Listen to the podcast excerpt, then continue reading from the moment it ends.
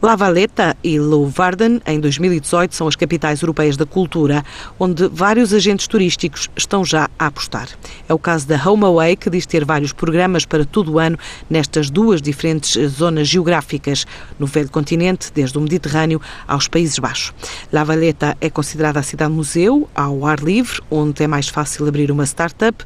Fica na Ilha de Malta, considerada o último paraíso fiscal do Mediterrâneo, que programa vários eventos para celebrar a arte e a cultura maltesa, o caso da reinterpretação do carnaval tradicional, vários festivais e artes perfumativas. Já Leeuwarden, a cidade de personagens como Mata Hari, é a capital da província holandesa de Frísia, considerada poço de cultura desconhecido e um berço da indústria de instrumentos musicais, vidro, tabaco, ferro, cobre, chumbo e artigos em madeira.